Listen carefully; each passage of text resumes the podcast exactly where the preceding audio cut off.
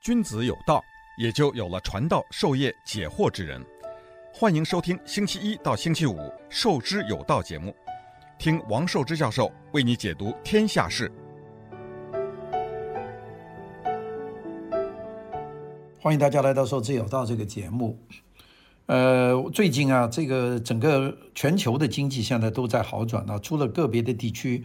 因为疫情的这个问题呢，还是受到一些阻延，像印度啊，还有东南亚某些地方啊，这个中国的那个广东呢也有问题啊，所以呢，现在还没有完全的这个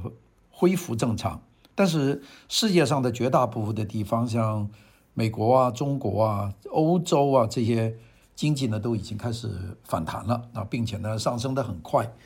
那么我们看过去的这一个季度呢，很多国家都有这个非常亮丽的这个经济的表现。那么今天呢，就和大家讲讲，在这个经济的亮丽的过程里面呢，它有一件事情呢是非常突出的，那就是海运的非常的繁忙啊。那个海运业呢，呃，现在有冰火两重天的这个感觉，就是有些国家呢，这个忙得简直是不得了，特别是中国。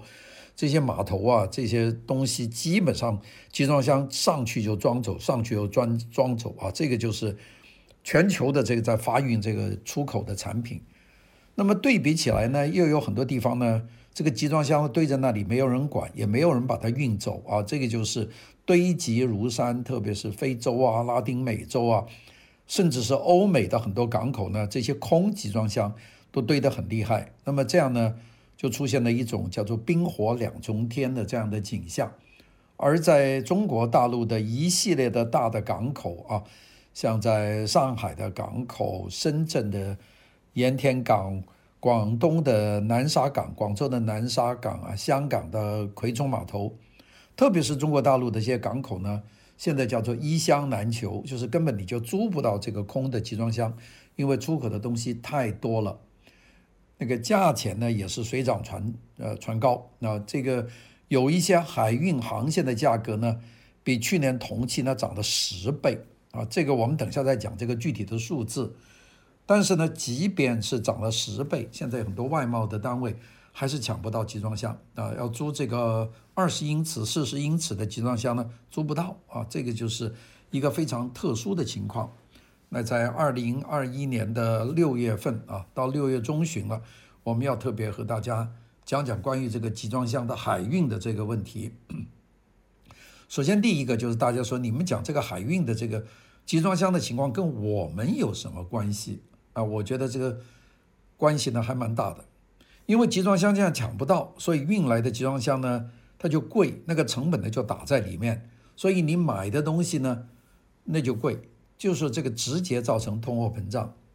大家说，你这前两天不是讲了美国这个，呃，丢了六万亿美元来刺激经济，来救济这个灾害，并且呢，国家开动了很多基本建设的项目，这个联邦储备呢大量的印钞票，造成了通货膨胀。这个跟这个集装箱有什么关系呢？集装箱是其中的一个非常重要的元素，因为货运的价格高了，通货膨胀。那最后的埋单的人是谁呢？就是我们这些消费者，因为你把那个成本打进去，那不能他出钱呢，那最后呢还是我们出钱，所以呢，这个就是说更高的运输成本也是带成通货膨胀的原因，最终呢还是我们来买单。那么为什么全球的集装箱这么短缺？这种状况要到什么时候才能缓解？啊，今天呢我们就来谈谈这个事情。首先呢，这个。集装箱的短缺的问题主要是在中国，呃，有些地方集装箱多得不得了。你到非洲那些码头，或者是拉丁美洲那些码头看，那空集装箱堆积如山，也没有人把它运走。但在中国呢，集装箱就极为的短缺，你就看过去啊，就基本上就没有空箱，装上了就运走，装上了就运走啊。回来的船都是空船回来，来不及呀，要装空箱回来太费事儿了。其实这种情况啊，去年二零二年的下半年就已经开始出现了，但是今年二零二一年的头半年呐，六个月，现在变得更加严重。我们知道这个，从媒体的报道上来看，二十英尺长的家集装箱有两种比较多见的尺寸，一种是大集装箱，就是一个拖车拉一个的那种，叫四十英尺；还有一种二十英尺的，二十英尺的集装箱的价钱呢，去年上半年是一千六百块，就租一个这样的集装箱，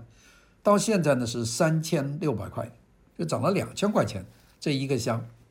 那么四十英尺的集装箱的涨价格呢，涨到现在差不多六千美元租一个，五千九百五十美元吧，准确的说，价格全部翻番，还创下集装箱自有历史以来的最高的记录。那么这个大家说租了这个集装箱不就是这么多成本吗？不是啊，这个不包括运费啊，这个运费呢也是飙涨的。你租一个箱不是说你运走，运走呢还要给钱，这个。加了多少钱呢？我们找了一下一个数字，有一个叫做 Jury 啊，一个这样的航运公司，它有数据显示。我们就举一个例子说，从上海到荷兰的鹿特丹港，一个四十英尺的这个海运的货柜，这个平均的运价是多少？啊，就是从上海拖到这个鹿特丹有多少钱呢？这个涨了创纪录的这个价钱，涨了多少钱呢？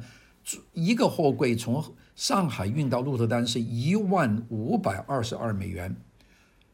这个比去年五年过去的五年啊，就是二零一五、二零一六到二零二零年的这个所有的价格高出了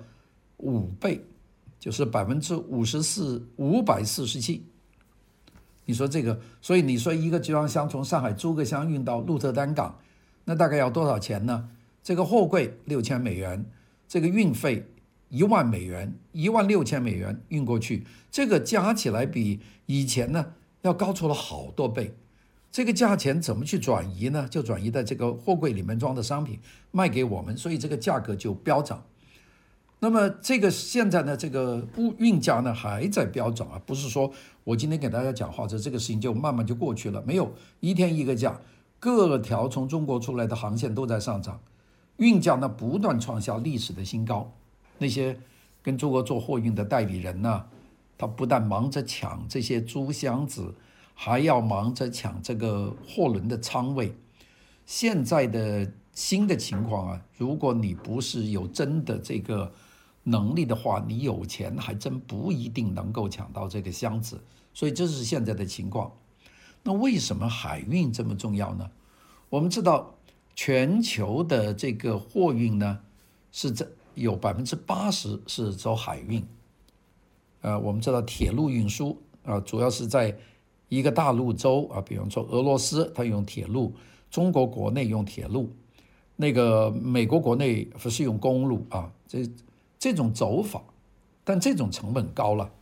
你想一个东西要是从，比方说从这个俄罗斯要出口到这个中国的南方，你说走铁路。那得多贵呀！如果你在弗拉基波斯托克，在海参崴来上一个船，那么这一直开到这个广东，这个钱就很便宜啊，因为船大呀。现在这个十万吨、二十万吨和几十万吨的这个散装货轮或者集装箱货轮，这有的是啊。这一个货轮运下运下来，每一个的那个价格就算算下来就便宜得多。所以呢，全球百分之八十的贸易产品呢都是走海运。所以海运的运费呢，现在是飙涨，那么就是拉高这个所有的这个我们，呃，这个货运的这个价格啊，像我们的家具、我们的家庭的用品、玩具啊、汽车零件，还有一些我们日常用的，像咖啡啊，你美国不生产咖啡嘛，那都是要进口的，还有砂糖啊等等这些用品的价格都在涨。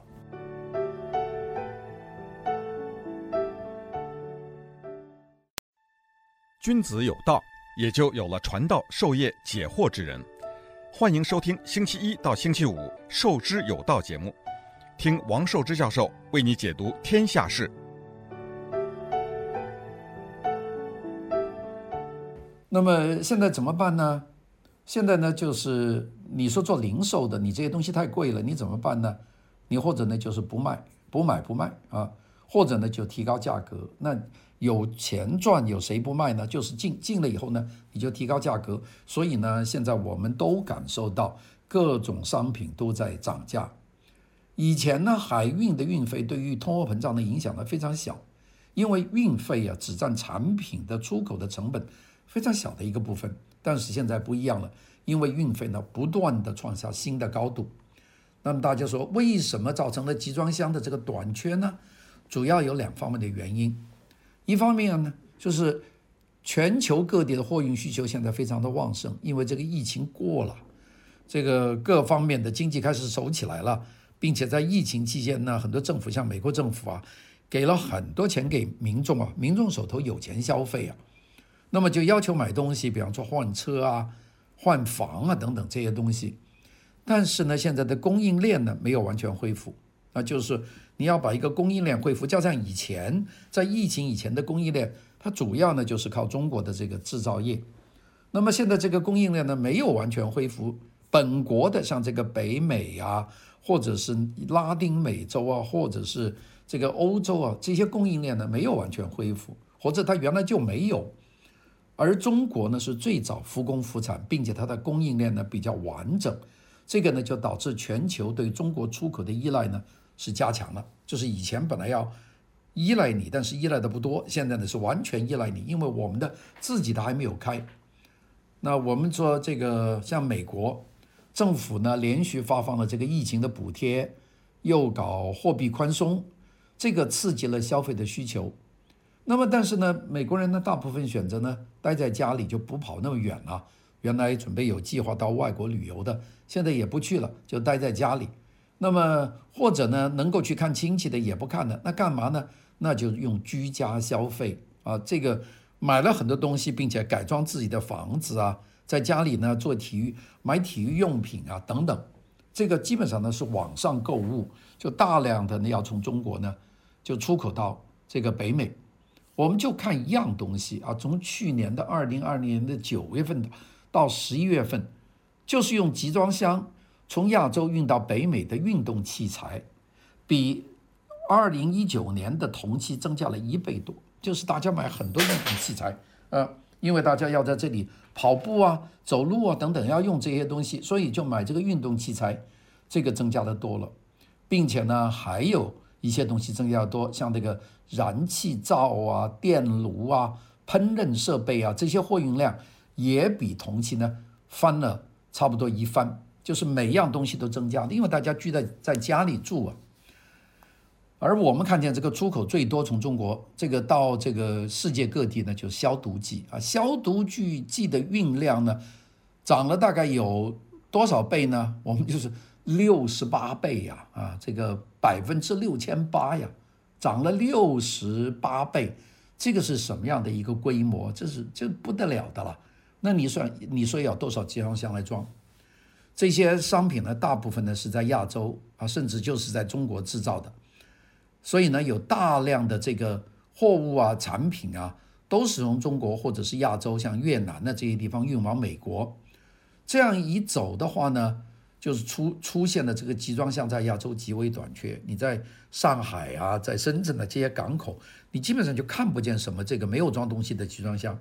空箱马上装满，马上就运走，就没有什么空箱。而在美国、在澳大利亚、在英国这些港口呢，我们看见堆积如山的这个空集装箱。那大家说怎么会出现这样的情况呢？第一个就是这个很多国家出现了这个因为疫情的用工短缺，特别是港口的操作人员、拖车的卡车司机，还有相关的物流人员，这些人呢都非常的短缺。所以呢，世界各地的港口呢还不能够完全正常的运转。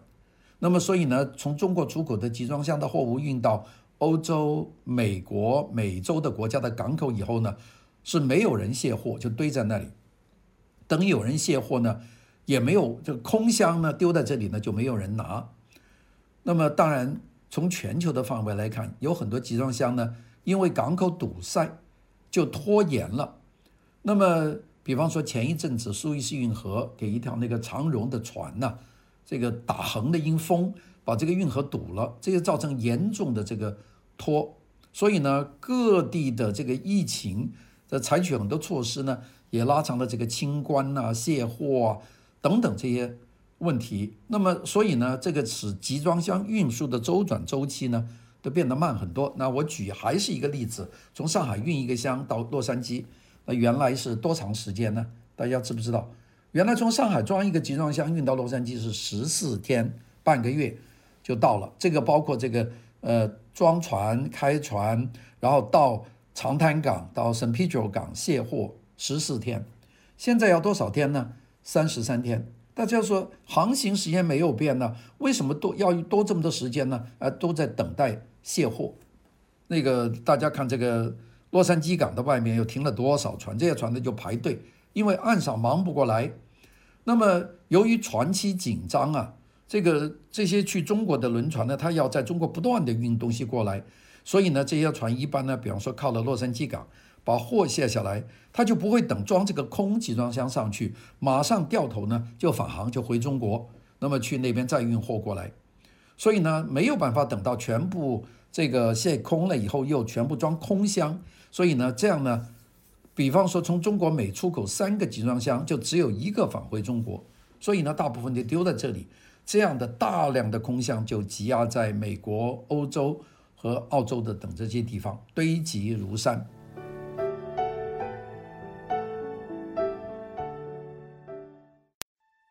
君子有道，也就有了传道授业解惑之人。欢迎收听星期一到星期五《授之有道》节目，听王寿之教授为你解读天下事。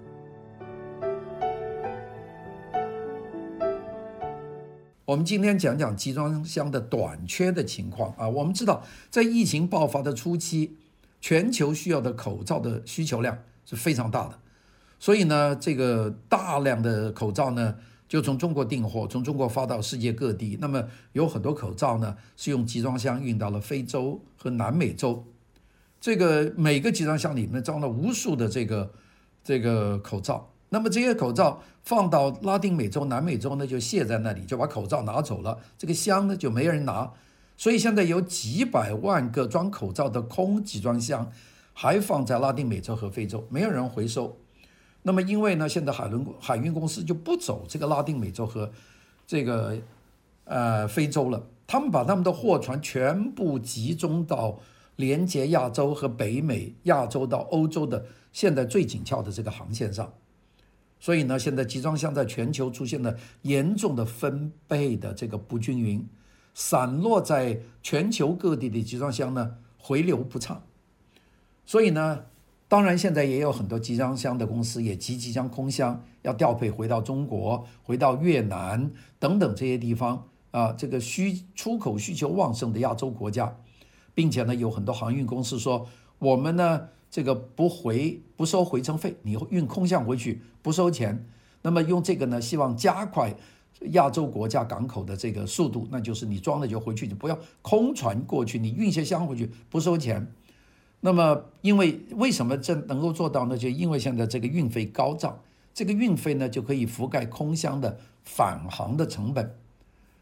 那么这一帮啊，这个集装箱的短缺啊，对很多国家来说呢，就不是这么多好的事情，因为有很多外贸企业的营运啊，它的确是有困难，很多企业呢不敢毅然的接单，因为接了单我运不走。那么，当然，现在最受益的是谁呢？最受益就是做集装箱的这些公司，我们叫做集装箱的供应商。第二个赚钱的就是各大航运公司，扛扛背的就是我们这些消费者。中国是全世界最大的集装箱生产制造的国家。我们知道，全球干货的集装箱有百分之九十六是在中国生产的，冷藏的集装箱百分之一百是在中国生产的。中国有三家最大的集装箱的制造公司，一个叫中国集装箱集团，叫中集集团 （CIMC）；第二个叫做东方国际，叫 DFIC；第三个叫做新华昌集团有限公司，叫 CXIC。这三个，那么这三个集装箱制造公司。在今年的第一季度的一月份到四月份，就生产了全球大概百分之八十二的集装箱。就他们是就是你卖的越多，他就做的越多，这就是集装箱。那么，并且呢，中国的集装箱制造业呢也在增加供应量，因为集装箱紧缺，大家拿去的就不收回了。所以呢，现在排的时间满满的，每个礼拜工作六天，每一班工作十一个小时。订单饱满，排到今年第三季度都没有这个空隙。现在就是这个集装箱行业的这个情况。那么，按照这个中国集装箱集团的说法，现在集装箱全行业的每月的最高产量呢，可以做四十多万个这个二十英尺的标准的货柜。那标准货柜叫 TEU 啊，这个我们叫标准货柜，就是二十英尺长的。我们现在看很多是四十英尺长的。那么也就是说，每个月生产四十万个 TEU，这个二十英尺长的，那么一年呢是四百八十万个 TEU，这个已经比往年的最高产量已经提高了百分之六十左右。虽然现在集装箱啊，现在越来要求越高，但是中国集装箱集团就说啊，今年集装箱行业啊依然是一箱难求，这个问题呢很难解决。因为需求端就是欧美啊，他们呢可以可能创下历史的最高，就要买的东西最多，这个呢就会使得这个产量和价格呢同时上升，这个有利可图啊，那当然就继续做了。美国的两家顶级的公共集装箱的租赁公司，一个叫 Triton Triton，一个叫 CAI，他们都认为集装箱的供应紧张的情况呢，还要持续一年，要持续到二零二二年，因为今年生产的集装箱一部分呢是用来弥补二零一九年和二零二零年上半年的低产量。这个 CAI 公司还认为，中国的工厂呢现在呢可能控制生产，别生产太多，因为呢这样就能够保持新的集装箱呢有比较高的这个销售的价格。那么我们就说说了，卖这么多集装箱。那么这个利润有多少呢？那我们看看财政报表，中国集装箱集团旗下的集装箱板块，就是它这个集团做很多的东西，其中有一个专做集装箱这个板块呢，今年的纯利润是二十亿美元，二十亿元人民币，我讲错了，二十亿人民币是纯利润呢，不是售价，这个同比呢增加了三十五倍啊，十呃十三倍。那个达到了几年以来的最高的水水准啊，到了我们说百分之一百三十嘛，这个涨这么多，涨了十三倍。那么集装箱的这个短缺呢，的确让生产商呢大赢其利。那还有一个很典型的问题呢，就是印度。印度呢这个国家呢，它不但出口大，它并且呢是全球的海员里面印度人占的比例是最高的。我们全球现在的海员有一百六十万人，这个一百六十万人里面有二十四万人是印度人，占了百分之十五。那我们说，比方说几个月前堵住了苏苏伊士运河的长荣的那个长赐号，船上的二十五名海员都是印度人。去年二月份曾经爆发疫情的日本的钻石公主号上面所有的一百三十二名海员也都是印度人，所以印度人多。但是现在呢，疫情大爆发，各地的这个船东呢，就要求印度人呢，这个要上船以前必须所有船员呢，不光是印度人，要打两针疫苗。那么问题是，印度现在疫苗缺货，所以印度政府呢，不得不几次推延了接种的时间，这个就增加了印度海员工作的不稳定性。那并且呢，还有一些印度海员上船以前检查是阴性，上了船呢就变成了阳性。这个给管理了带来了很大的麻烦，那么并且有很多港口呢限制这个印度海员呢换班，就不让他上来啊。如果你上面是印度海员，你个要要进这个港，我根本不让你进港。那我举两个例子，一个新加坡港啊，都不要印度人进上岸。阿拉伯联合酋长国的这个富贾伊拉港也都是不让印度人。所以呢，这个就禁止日本出发的海员换班，这个问题就大了。我们知道，海员在海上连续工作呢，是按照海事劳工公约里面说，那是不能超过十一个月的。但是在疫情期间呢，有好多海员在海上已经滞留了十五个月以上，长期漂泊在海上啊，这个对海员的心理、对他们的供供应、对他们的医疗都造成很大的影响。那么现在大家都担心会出现全球海事劳工危机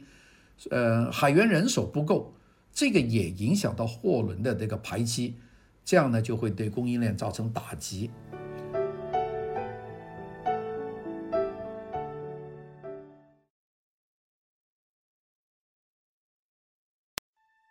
君子有道也就有了传道授业解惑之人。欢迎收听星期一到星期五《寿之有道》节目，听王寿之教授为你解读天下事。印度呢，也是一个崛起的制造业的大国，但是由于疫情的反复啊，印度还有东南亚的一些国家的产业链受到冲击，很多工作呢没有办法如期完成，有一些订单呢不得不被迫取消，流回中国。那我举一个例子说，印度这个纺织业是比较发达，但是由于纺织业这个以前呢受到严重的感染，造成大部分停工减产，很多工人呢回到老家去了。老板呢想开工呢也找不到人，就这个大量的纺织订单呢就流回到中国。那么，但是这些订单呢虽然提高了中国的出口，但是这些订单大部分是低端的产品，本身的利润就不高。所以呢，加上原材料的价格一路上涨，造成这个这个胚布就是原原来这个布面料印染这些环节都跟着上涨，原料涨嘛。所以企业呢，就是做也不赚钱，这个干嘛做呢？所以呢，大家就认为现在订单回流呢是一个临时现象。疫情一受控制，订单还是会回到印度和东南亚，因为那里的成本呢更加有优势，利润就更更高。好了，讲到这里呢，大家就会问一个问题了：那么这样对中国的出口，那不是很好吗？哎。现在呢，有些人认为，中国这个中国的这个出口啊，未来呢还有很大的下行的压力。那为什么呢？现在卖的这么好，走的这么多货啊，集集装箱这么缺，用的都是中国做的集装箱，为什么有下行的压力呢？呃，我们这里就讲讲一个原因。我们知道，中国目前的大量的出口啊，它更多的受益于全球的主要经济体的经济复苏带来的需求的增长。这个增长呢不会是永远的，因为现在复苏了，所以我现在要买东西多，像美国啊，像这个加拿大呀、或者像欧洲各国啊，他们需求会增加。那么这个，并且呢，这个印度和东南亚这些国家的供应链呢受到疫情的冲击，所以呢这样就产生了两个，一个是需求增加，第二个是出口替代效应。所以呢，这个是一个临时性的一个好时光啊。我们讲的难听一点呢，就是捡了一个便宜，就是一个是需求大，第二个呢是印度这个国家受疫情呢，它受到重创，所以呢这个需求呢就转到中国去了。但是呢，这个对中国出口造成负面的因素还有很多，包括呢大宗商品价格上涨，还有人民币的汇率的攀升，这都是一些因素。那个我们看看呢，这个中国的这个整体的情况。现在来看，中国出口的同比增长了百分之三十，但是五月份啊，六月份还没过完，我们就讲五月份它的出口的增长呢已经回落了，同比增长呢只有百分之十八。那你看前五个月增长百分之三十，到五月份就只增长百分之十八，这个叫这个叫做回落。那么，并且呢，我们连续看五月三十一号的一些数据。那个中国制造业采购经理人的指数，就是我们叫 PMI，是百分之五十一，这个呢是比四月份呢要低一点，那么并且是连续第二个月回落。那么我们一般认为，大宗价格的上涨对于企业订单和库存行为产生的负向的冲击。那么我们看到现在订单指数继续下行，出口订单呢回落就很快，所以这就是有一段时间的一个事情。另外呢，现在全球的经济呢都向好的方向转啊，这个反复的可能性不是那么大了，因为疫苗已经打了那么多。美国的这个 PMI 啊，PMI 叫做制造业采购经理人指数 PMI，它升到了美国是升到了百分之六十一点五，是历史的新高，这经济开始好转。欧洲制造业的这个 PMI 升到了百分之六十三，美国是六十一，欧洲更好，百分之六十三都是历史的新高，并且呢，韩国啊、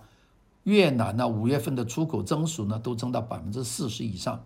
所以呢，我们可以预见，随着其他的经济体的疫情的平复啊，订单呢。也会从中国逐步的转移到其他国家，这就是我们讲现在的这个好的这个出口情况，它的未来会是怎么样？当然，我们讲了这么多呢，还要讲讲自己啊，因为五月份开始，五月二十一号开始呢，这个广东呢有几个地区呢是受到疫情的这个再度的扩散啊，一个是广州，广州先是在荔湾区，后来扩大到十几个区，后来最后就到了南沙港，南沙港呢是中国的四大港口之一，所以南沙港呢曾经有一段时间全员都要做核酸的检查，那封得比较死啊，所以南沙港的。这个集装箱的货运呢，肯定就受到一定影响。跟着我们就看见深圳的盐田港，还有蛇蛇口港，这两个也受到了这个深圳的疫情的这个影响。盐田港是中国的第三大港口啊，那个上海的洋山呐、呃，中国呃香港的这个葵涌码头啊，那个广州的这个南沙呀，还有这个呃盐这个盐田港啊，这都是。中国最大的港口，那么盐田港和南沙港都受到影响，这个角色呢就相当的吃重。所以你现在说这个集装箱现在是说明了我们的这个出口经济非常好，我们呢还要看看目前的这个疫情的转移的情况，因为只有这个才能够决定未来啊这个出口会怎么样啊。今天呢就和大家讲一讲这个比较特别的一个议题，谢谢大家的收听。我们明天再见。